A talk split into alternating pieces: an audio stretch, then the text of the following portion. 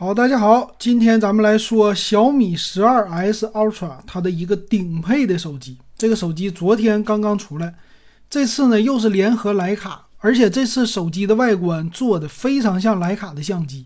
这也是小米啊，现在又开始冲击高端了。通过徕卡的这个，我发现这次的手机特别的高端，特别的讲究，特别的高大上。呃，这可以看出来是一个。呃，算是强强的一个联合吧，也看出来小米的话冲击高端的那种想法特别的强烈啊。那这次这个徕卡呢，主推的就是徕卡的相机。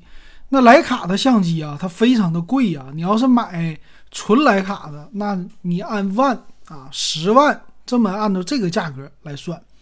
那么用在徕卡的标呢，放在手机上，其实之前是华为的特色，嘛现在是变成小米了。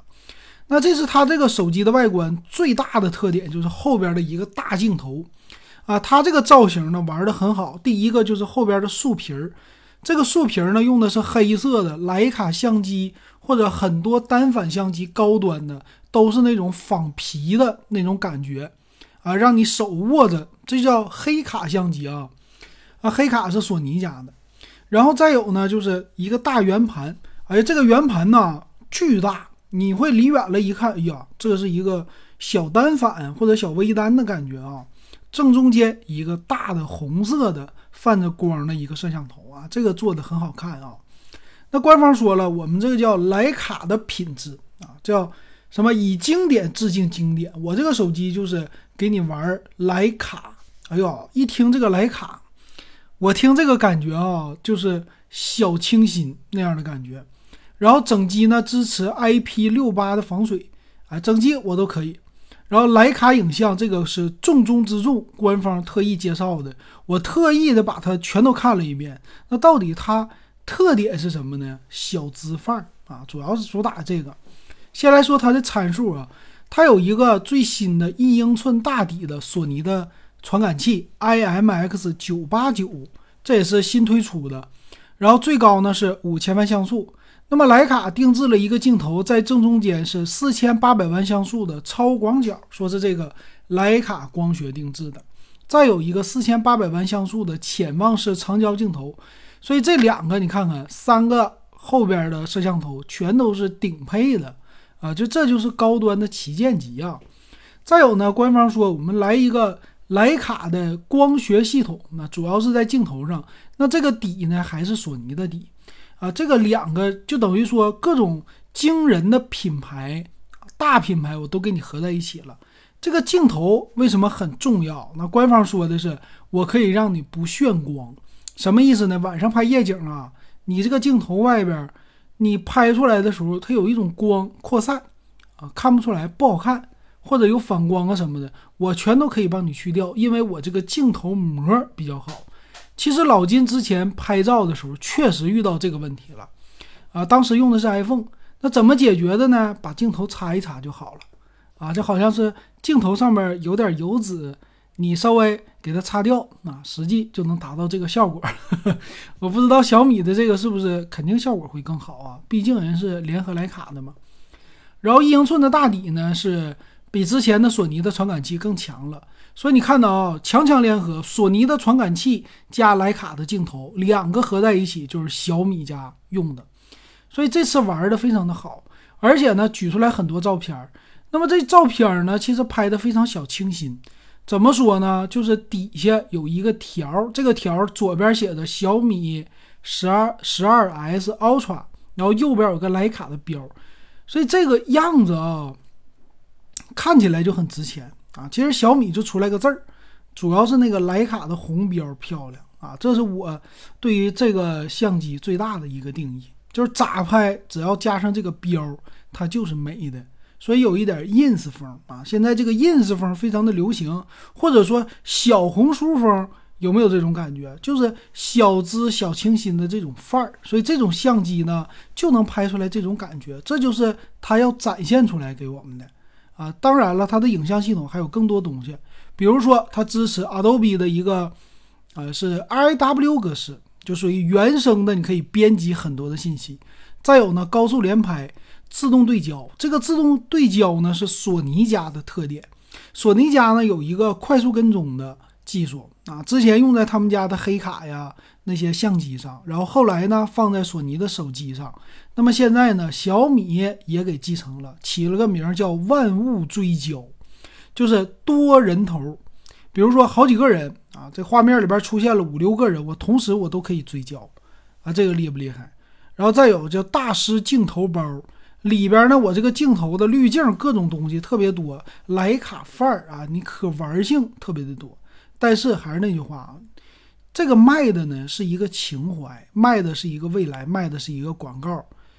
但是你要是拍照的时候，平时就是捏，你根本就用不到。你总觉得他拍出来这个照片好看，那是专业的人啊，咱不专业的时候瞎摁，有的时候他摁不出来你想要的那个照片。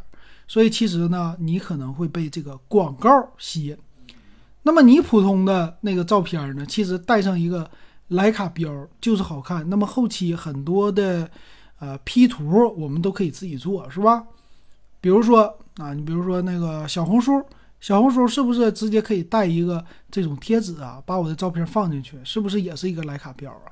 我觉得未来呢，它可能这个东西比较的流行，但是你随便拿个别的手机拍也可以的哈。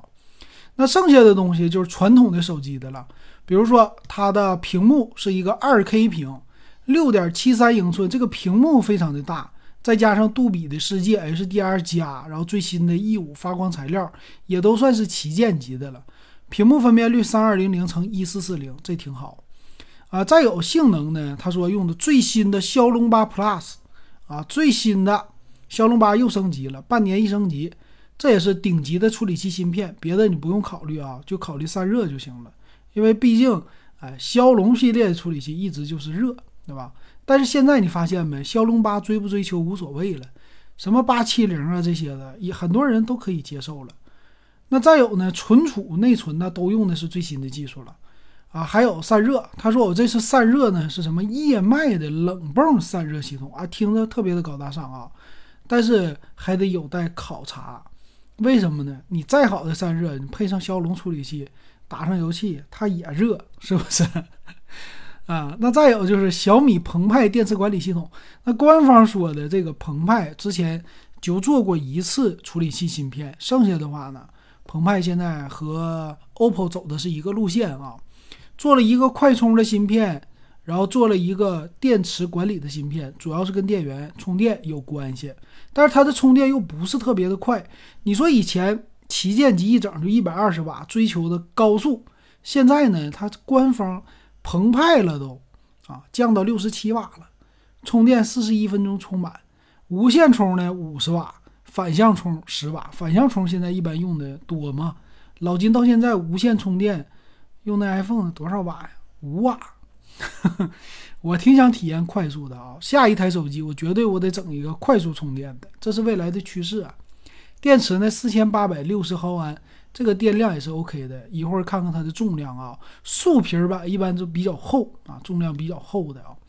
双扬声器，这个双扬声器呢有哈曼的哈曼卡顿的一个认证啊。你说这些全是大品牌，全是给你啊各种的贴，是吧？这就是小米的特色。啊，还是他家。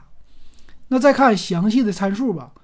那这个机型呢，它的尺寸呢，你看厚度达到了九点零六毫米，重量二百二十五克，呃，比较厚，比较重。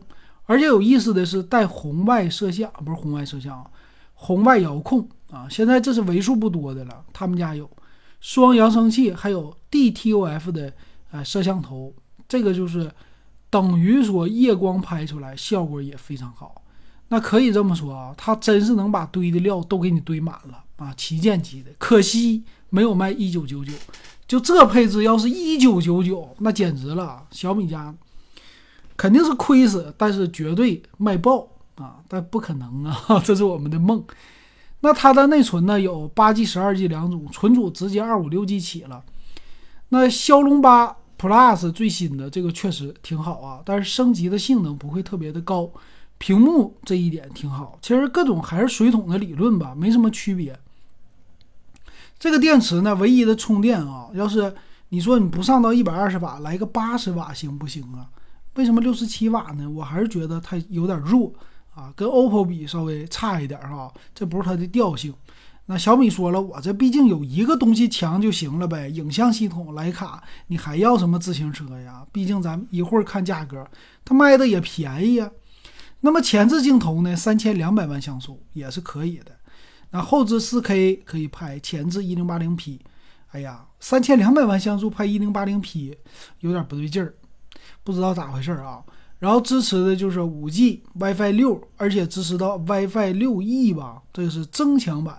双频的 WiFi 啊，最新的蓝牙五点二的技术全都给你支持了，也挺好。NFC 的功能也有啊，也可以刷卡。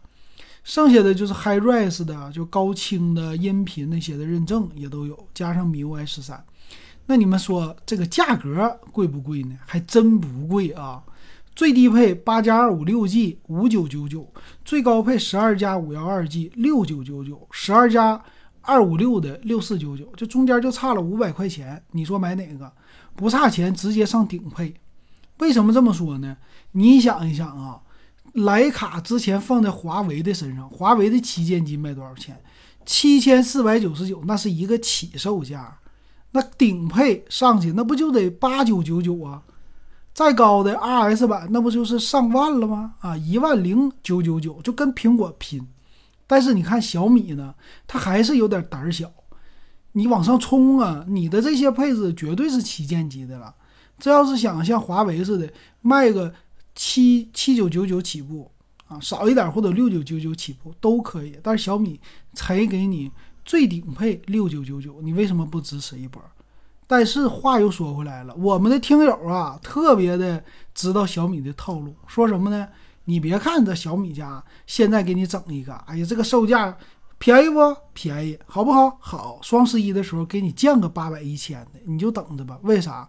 因为很多人对小米的旗舰，尤其是小米品牌，还是和廉价放在一起，觉得这个品牌的调性和华为不能比。我不知道对不对啊？欢迎大家给老金留言。咱们今天就说到这儿。